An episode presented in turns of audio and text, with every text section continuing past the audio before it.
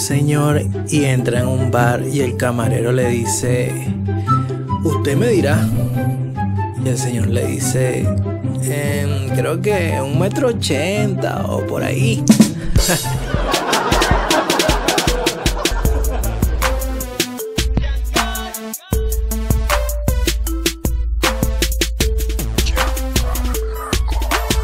Bueno, mi gente, aquí estamos de nuevo en Yaka Records TV. Comenzamos rápidamente porque el programa de hoy promete, como debe ser, como esto es un canal urbano apoyando al nuevo talento. Y en esta ocasión le toca a Mr. Danko.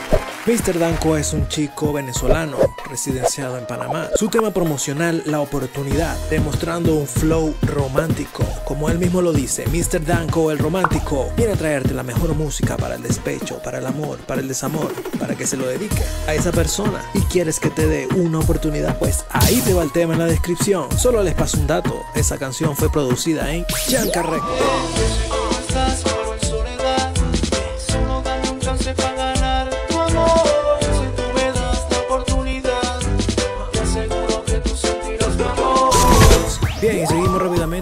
Siguiente tema que es acontecimientos. El acontecimiento que tenemos en este momento es que nos escribe el pana Dial Beats y nos pregunta tu opinión sobre el género y los estilos actualmente. Bien, lo que tengo que decir al respecto es que actualmente el género ha expandido completamente, como muchos lo saben, lo que es el género reggaetón, lo que es el género urbano se ha abierto un poco más a la escucha del mundo entero, ya que Ahora, por supuesto, es un poco más comercial de como era ya en la década de los 90, que considero que la música a nivel de contenido era mejor que la de ahora porque ahora es algo mucho más comercial, pero lamentablemente es algo necesario para que se pueda expandir a nivel mundial, para que pueda ser escuchado y sea aceptado por muchas personas.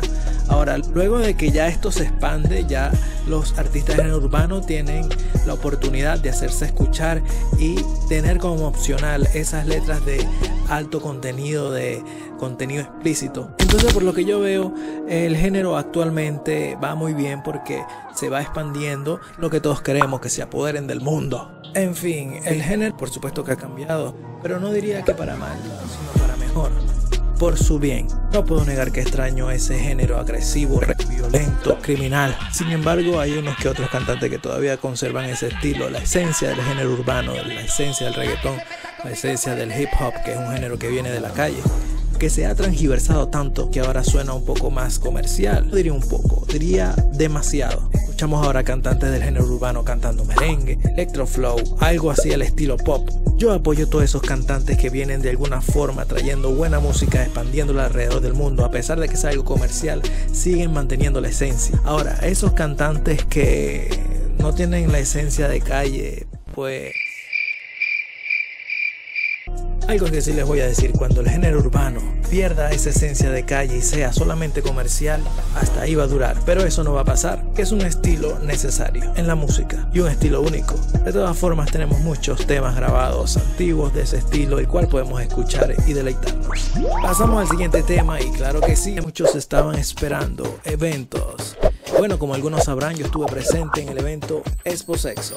Ahí estuvimos tomándonos fotos y haciendo videos con todas esas chicas lindas. Saludito a todas mis amiguitas, ¿sabes? Andando con las que todos quieren, pero solo uno tiene. En fin, para los que pidieron y querían ver un poco de lo que pasó en esta Expo Sexo, pues aquí les va. En mi opinión, este evento estuvo muy bueno, espectacular. Quiero aprovechar de felicitar a todos los talentos que se presentaron, en especial a Cardio Stripper, a las bailarinas del Team Expo Sexo, a Yusaski, a Gladys, a Giselle, a la China Power, a Maidayana, a Tumagu Sexy, a la locutora Carolina, a Karina Patti, a Sara, a Pebbles, a Lolita, a Yomari, a Eden, en fin, a todo el grupo de esos talentos que se presentaron en ese Expo Sexo, el cual hicieron un evento inolvidable. Y bueno, los que no fueron, esperen el año que viene. Entre otros temas que les quería comentar, por ahí alguien me preguntó cómo usaba yo en FL Studio el efecto Autotune.